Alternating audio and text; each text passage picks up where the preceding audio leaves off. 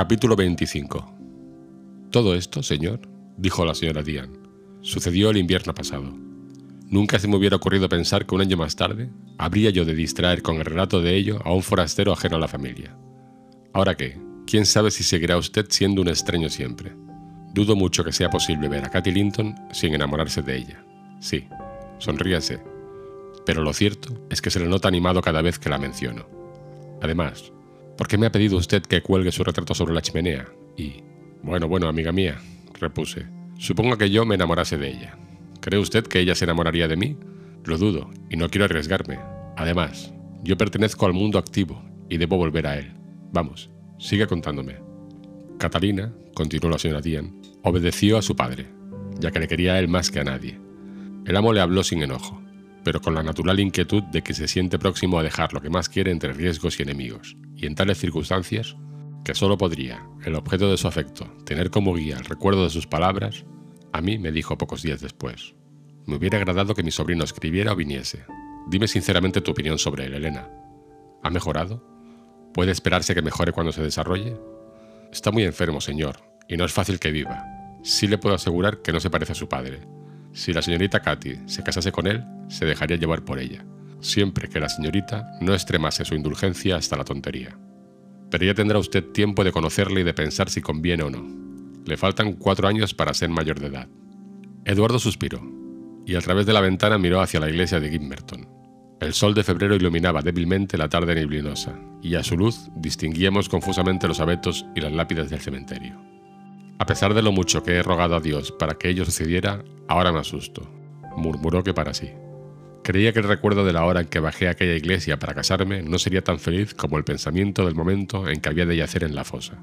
Katy me ha hecho muy feliz, Elena. He pasado dichosamente al lado suyo las veladas del invierno y los días de verano, pero no he sido menos feliz cuando erraba en aquellas lápidas, al lado de la vieja iglesia, en las tardes de junio, en que me sentaba junto a la tumba de su madre y pensaba en la hora que había de ir a reunirme con ella. ¿Y ahora? ¿Qué me cabe hacer en bien de Katy? Que Linton sea hijo de Heathcliff y se la lleve no me importa nada, si ello pudiera consolarla de mi falta. Ni siquiera me importa que Heathcliff se considere triunfante. Pero si Linton es un instrumento de su padre, no puedo abandonarla en sus manos.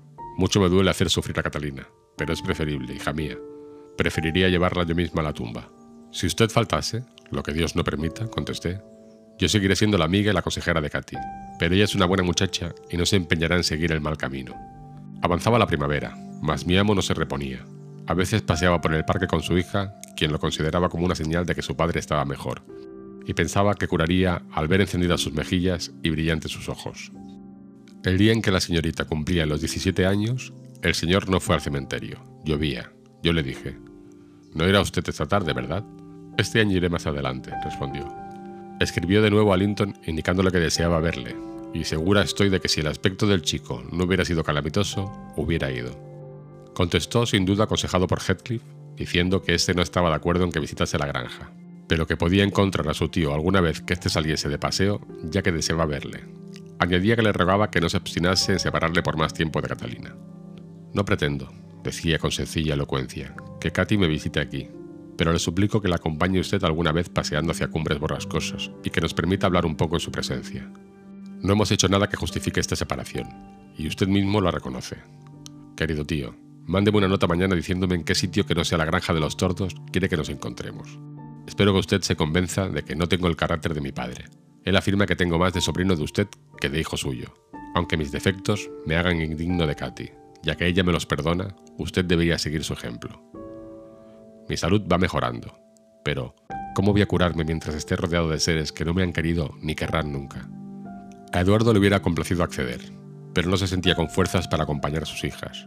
Escribió a su sobrino diciéndole que aplazasen las entrevistas para el verano, y que, entre tanto, no dejase de escribirle, y que él le aconsejaría y haría un obsequio cuando pudiese. Linton, de por sí, tal vez lo hubiera echado todo a perder con sus quejas, pero sin duda le vigilaba su padre, ya que el muchacho se amoldó a todo, y en sus cartas se limitaba a decir que le angustiaba mucho la separación de su prima, y que deseaba que su padre les procurase una entrevista lo antes posible, ya que, si no, pensaría que pretendía entretenerle con vanas esperanzas. Tenía en nuestra casa una poderosa aliada en la persona de Katy, así que entre los dos acabaron convenciendo al señor de que una vez a la semana les dejase dar un paseo a caballo por los pantanos bajo mi vigilancia. Cuando llegó junio, el señor se encontraba peor aún, Cada año guardaba una parte de sus rentas para aumentar los bienes de su hija, pero sentía el natural deseo de que ella, cuando él faltase, no tuviese que abandonar la casa paterna. El mejor medio de conseguirlo era que se casase con el heredero legal. No podía suponer que el joven Linto se consumía casi tan rápidamente como él, porque como ningún médico iba a las cumbres, no había posibilidad de saber noticia alguna del verdadero estado del muchacho. Yo misma, viendo que él hablaba de pasear a caballo por los pantanos con tanta seguridad, creí que acaso que engañasen mis suposiciones, porque no me cabía en la cabeza que un padre tratase con tal crueldad a un hijo moribundo, como luego averigüé que Heathcliff le había tratado, empeñándose en que sus planes se realizaran antes de que la muerte del muchacho los impidiera.